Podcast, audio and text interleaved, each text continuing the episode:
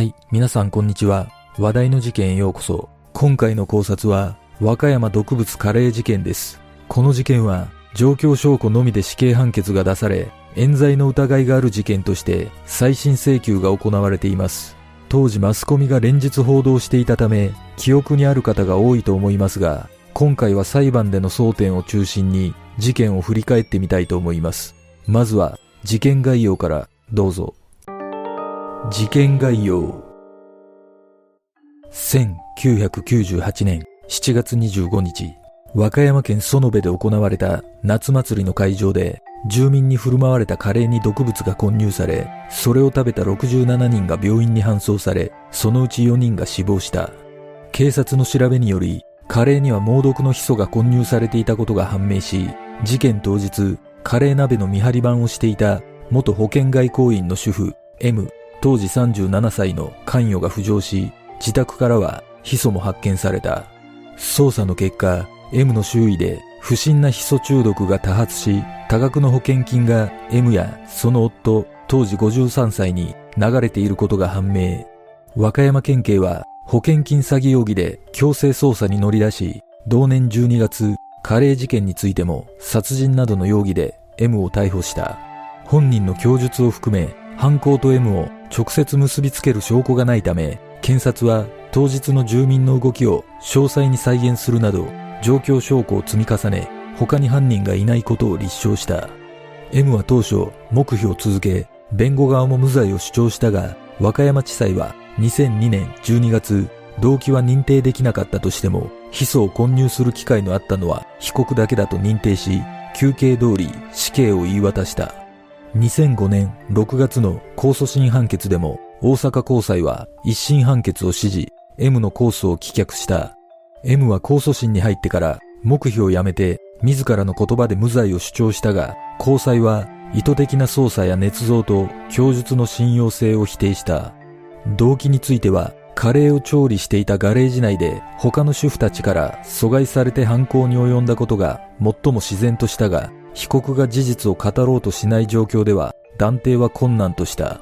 また、M と共謀して3件の保険金詐欺事件で約1億6000万円を詐取したとして有罪が確定した夫は2005年6月7日刑期満了で出所している。一方で M は無罪を訴えたが2009年最高裁で死刑が確定。2020年3月、大阪高裁裁判長は自宅などにあったヒ素が犯行に使われたとする鑑定結果の推認力が新証拠によって弱まったとしても、その程度は限定的だ。新旧の証拠を総合して検討しても、確定判決の事実認定に合理的な疑いが生じる余地はないとして、和歌山地裁に続いて再審を棄却した。この決定に対し、M の弁護団は、大阪高裁は新たに提出した意見書により、捜査段階の鑑定による証拠の価値が弱まることを認めながらも、他の事実と合わせれば、依然として犯人であることに疑いを差し挟む余地はないとした。これは争点を意図的にずらして確定した判決や、和歌山地裁の決定を維持しようとしたもので不当だと、最高裁へ特別抗告している。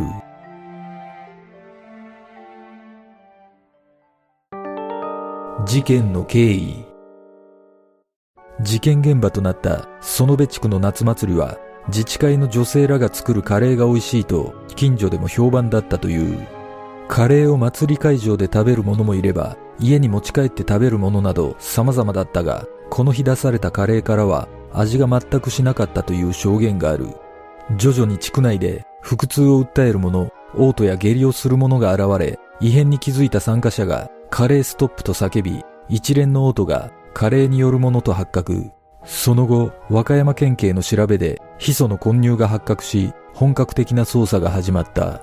中毒症状を起こした者は、67名にも及び、そのうち、自治会の会長、副会長のほか、小学4年生の男児と、高校1年生の女子生徒の計4名が死亡している。その後の捜査で、祭り会場のゴミ袋から、ヒ素が付着した紙コップが発見され、犯人はこの紙コップでヒ素を運び、鍋に混入したと考えられた。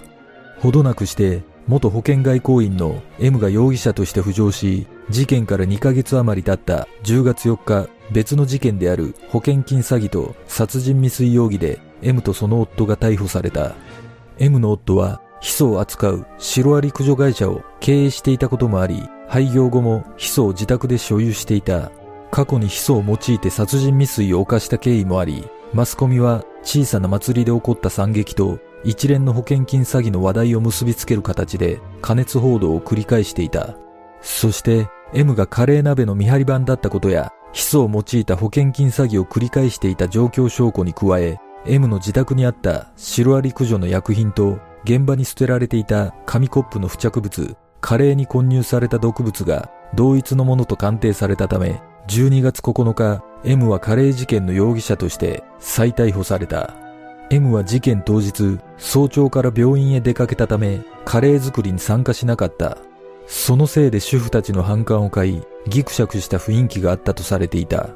後半では検察が M は主婦たちから阻害されたことで激高し、犯行に及んだと主張したが、裁判所は M が普段と変わらない様子で祭りの準備に参加していたことを認め、検察の主張を退けた。そのため、M の犯行動機は未だに解明されていない。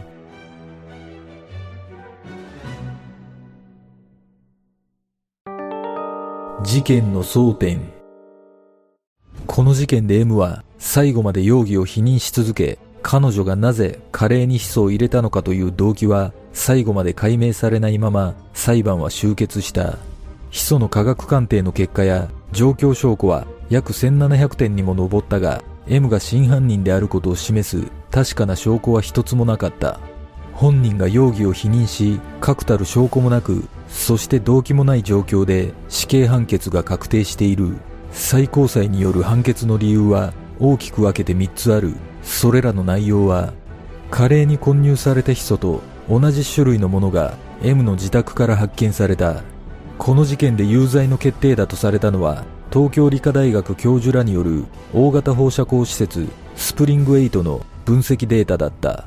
この鑑定の結果、すべてが同一の工場で同一の原料をもとに同一時期に製造されたアヒ酸であると結論付けており、結果としてこれが決定的証拠となった。しかしこの結果は自宅にあったヒ素がカレーに混入したと結びつけるには不十分な証拠だった。あくまで同一工場で同時期に製造されたアヒ酸だというだけであり、アヒ酸はシロアリ駆除のほか殺素剤や農薬としても需要があり、事件当時、和歌山市内だけでも、この同一のアヒ酸が大量に出回っていた。分析科学の専門家である京都大学の教授は、この鑑定を再検証し、信頼性に疑問を唱えている。M の自宅にあった薬品よりも、カレーへの混入に使ったとされる紙コップに付着していた残留物の方が高純度であり、明らかにおかしいと指摘している。この事実から和歌山市内に出回っていた別の同一起源のアヒ酸が事件に使われた可能性が十分にあるため M が犯人であることの証拠にはならないとしたまた2012年にはこの教授による再鑑定によって自宅から発見されたアヒ酸は同一ではないということが証明されているさらに疑問点はまだあった実は M の自宅から見つかったヒ素入りのプラスチック容器は台所の下のすぐ見える位置にあったしかし、なぜか家宅捜索が始まってから4日も経って見つかっている。80人もの捜査員を動員していたにもかかわらず、なぜ4日間もかかったのか疑問とされ、過去の冤罪事件でもあったように、捏造の疑いさえ残る内容だった。常に疑われていた夫婦が、容器をそのまま取っておくことも不可解であり、隠し場所も見つけてくださいと言わんばかりの場所だった。見つかった容器には、洗い流された痕跡があり、いかにも証拠隠滅を図ったかのようにも見え、容器にはシロアリ薬剤と書かれていた。しかし、夫がシロアリ駆除業についていた頃、ヒ素のことをオモと呼んでおり、ヒ素が入った容器にもオモと書いていたという。この容器について家族も全く見覚えがないと言っており、それを裏付けるように容器からは家族の誰一人の指紋も検出されていない。M の毛髪からヒ素が検出された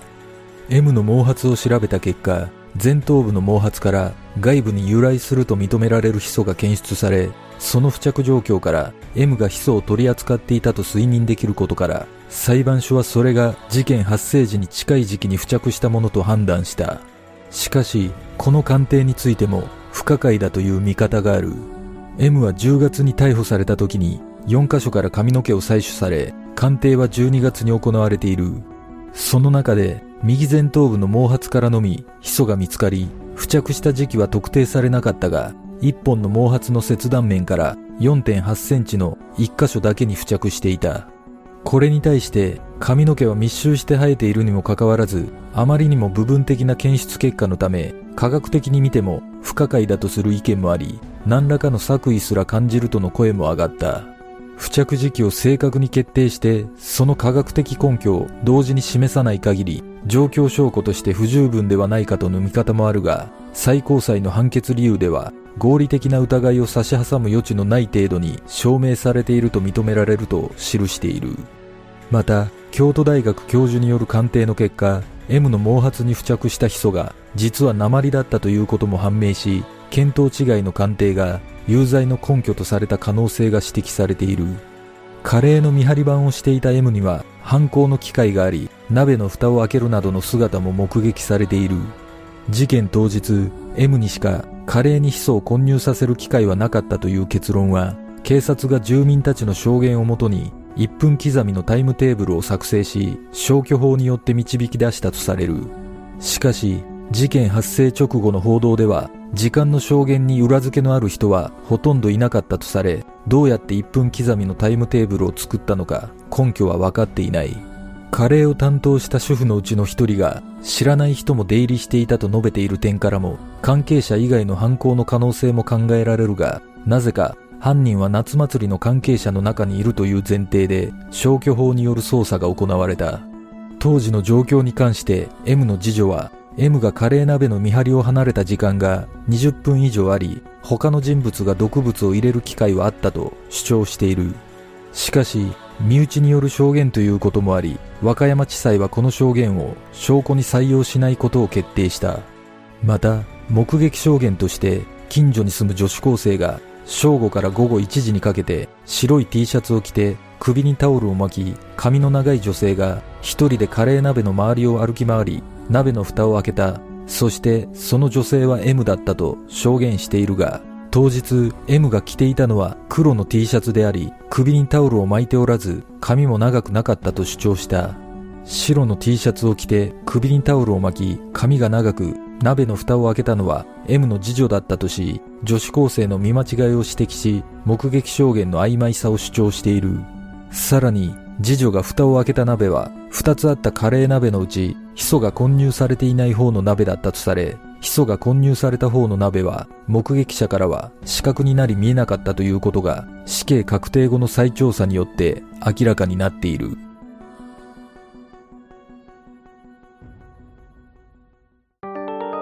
冤罪の可能性。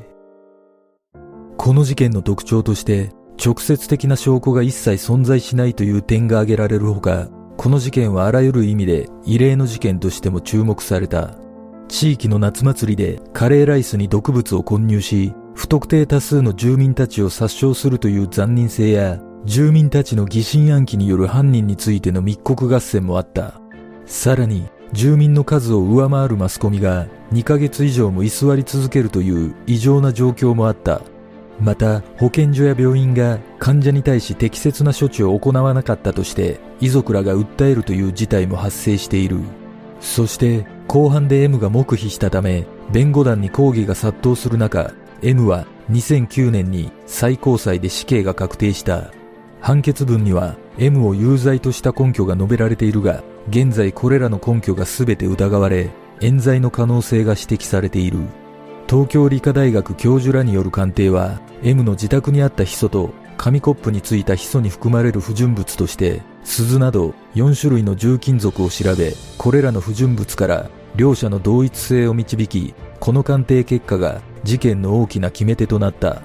しかしこの鑑定結果について京都大学教授らはヒ素に含まれていた不純物のモリブデンや鉄の分量が両者では明らかに違い全くの別物とし自宅のヒ素と紙コップのヒ素は異なるものだという結論を出し異議を唱えている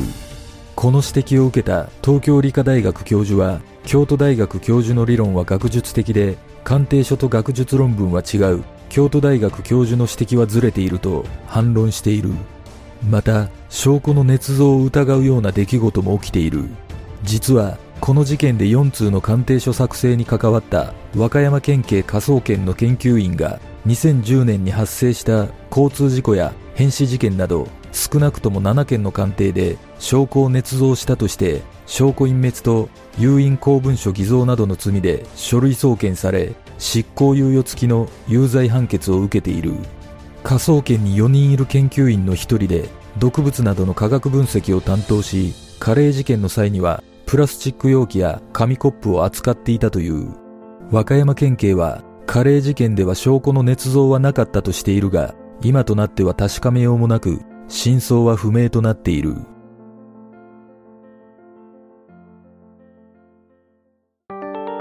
様々な憶測。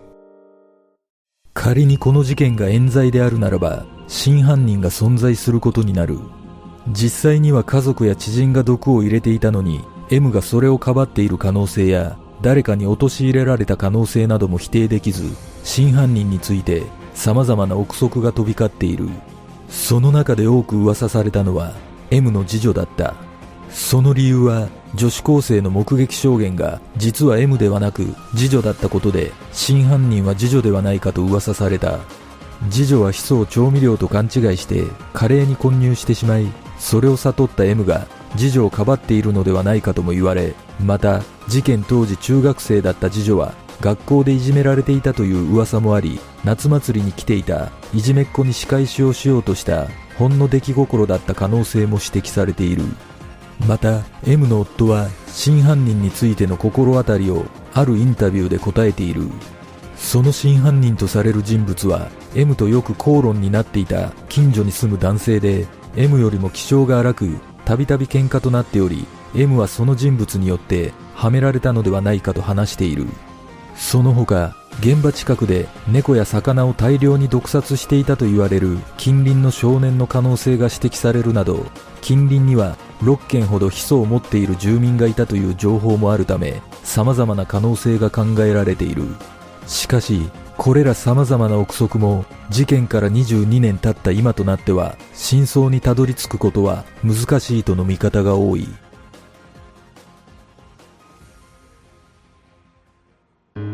事件の真相とは？M は容疑を否認したまま裁判へと臨み1999年5月13日の初公判では5220人の傍聴希望者が集まった。この人数は日本では3番目に多い記録となり、事件発覚前に無名だった人物としては最高記録でもある。この事件は第一審の判決が出されるまで約3年7ヶ月も要することになり、2009年5月18日、M の死刑が確定した。これにより M は戦後11人目の女性死刑囚となった。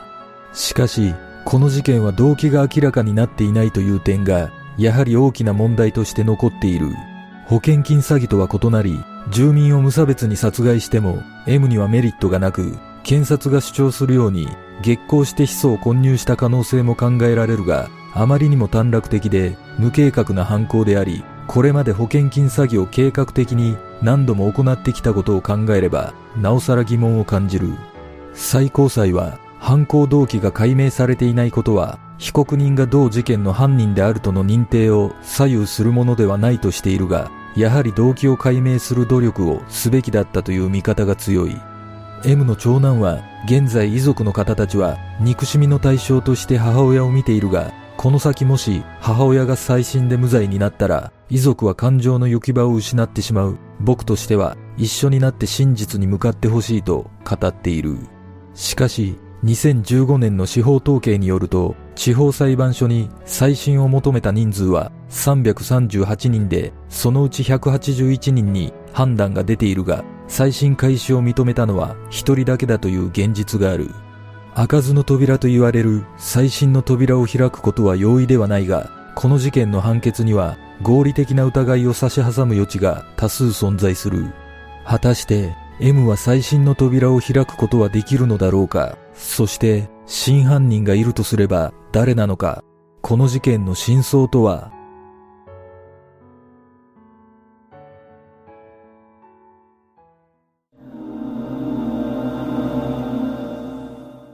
この事件で最も重要な点とされる冤罪に関して思うことは、やはり M は冤罪の可能性が限りなく高いという印象を受けます。裁判で示された状況証拠に関しても、脆弱なものばかりで、犯人の根拠とするには不十分だと感じます。実は M の夫が雑誌のインタビューで興味深い話をしています。当時近隣で飼い犬が何十匹も毒殺されたり、畑に毒が撒かれていた事件があり、結局犯人は特定されていないのですが、カレー事件の犯人もその人物の可能性があるのではないかと語っています。この話が事実だとすれば、次は人間で試したいという愉快犯の線も捜査するべきだったのではないでしょうか。そして判決の決定だとされる鑑定については、M の弁護団が2017年4月に鑑定人2人に対し6500万円の損害賠償を求めて提訴し、2020年1月に鑑定人の尋問が大阪地裁で行われ、鑑定人の2人は極めて高い精度の鑑定だったと述べており、現在も裁判は係争中です。今後この民事裁判で鑑定の間違いを立証することができれば、再審開始に影響する可能性は十分あるのではないでしょうか。私がこの事件でまず感じることは、疑わしきは罰せずという大原則はあくまで法の格言であり、現実は違うということです。特に刑事裁判においては、被告人の利益よりも被害者や遺族の処罰感情に配慮することを最優先に考えているため、疑わしい被告人に対し厳しい判決が言い渡される傾向があるような気がします。もちろん遺族の処罰感情に配慮することは大切なことですが、それによって原則が棚上げされ、冤罪が生まれる原因ともなっているのではないでしょうか。この事件を改めて振り返ると、やはり冤罪の可能性が高いと感じます。状況的に見ると、おそらく嫌疑不十分で不起訴となる可能性が高かったと思うのですが、確たる証拠もなく、動機も解明されておらず、本人が否定しているにもかかわらず、状況証拠のみで起訴した検察には疑問を感じます。確かに M は保険金詐欺事件を複数起こしていたため、疑わしいというのは理解できますが、どうしても M を犯人にしたいという強引な意図があったような気がします。そして鑑定についても、本来なら事件のあった地域にある全てのヒ素を回収して鑑定するべきだったのではないでしょうか。京都大学教授によると、このような元素分析や化学状態分析にはそもそもスプリング8は向いておらず、世界初の実験だったという点についてはむしろ感度が悪いために使われていなかったのではないかと指摘しています。仮に M が犯人でないとすれば、真犯人がいることになりますが、この事件の性質上、怨恨などではなく、幼い子供のいたずらだったような気がします。もしかしたら、人の命まで奪うような薬品だと知らず、ほんの出来心で混入させ、大ごとになったことで、誰にも言い出せずにいたのかもしれません。この事件の真実はわかりませんが、万が一、M が無実であるならば、この国の司法に恐怖を感じるとともに、回復不可能な侵害を被った M の心情を思うと怒りさえ覚えます。再審開始の基準は、新証拠と他の証拠を総合的に評価して、確定判決の事実認定に合理的な疑いを生じさせれば足りるとされているため、この事件は要件を満たしているはずですが、なぜ再審が開始されないのか疑問に感じます。事件から22年が経ちますが、少しでも多くの人がこの事件に関心を持つことで真実が明らかになることを願います。皆さんはどんな考察をするでしょうか？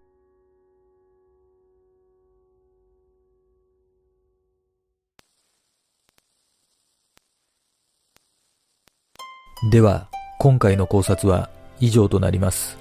よかったら、グッドボタン、チャンネル登録お願いします。ご覧いただきありがとうございます。では次の考察で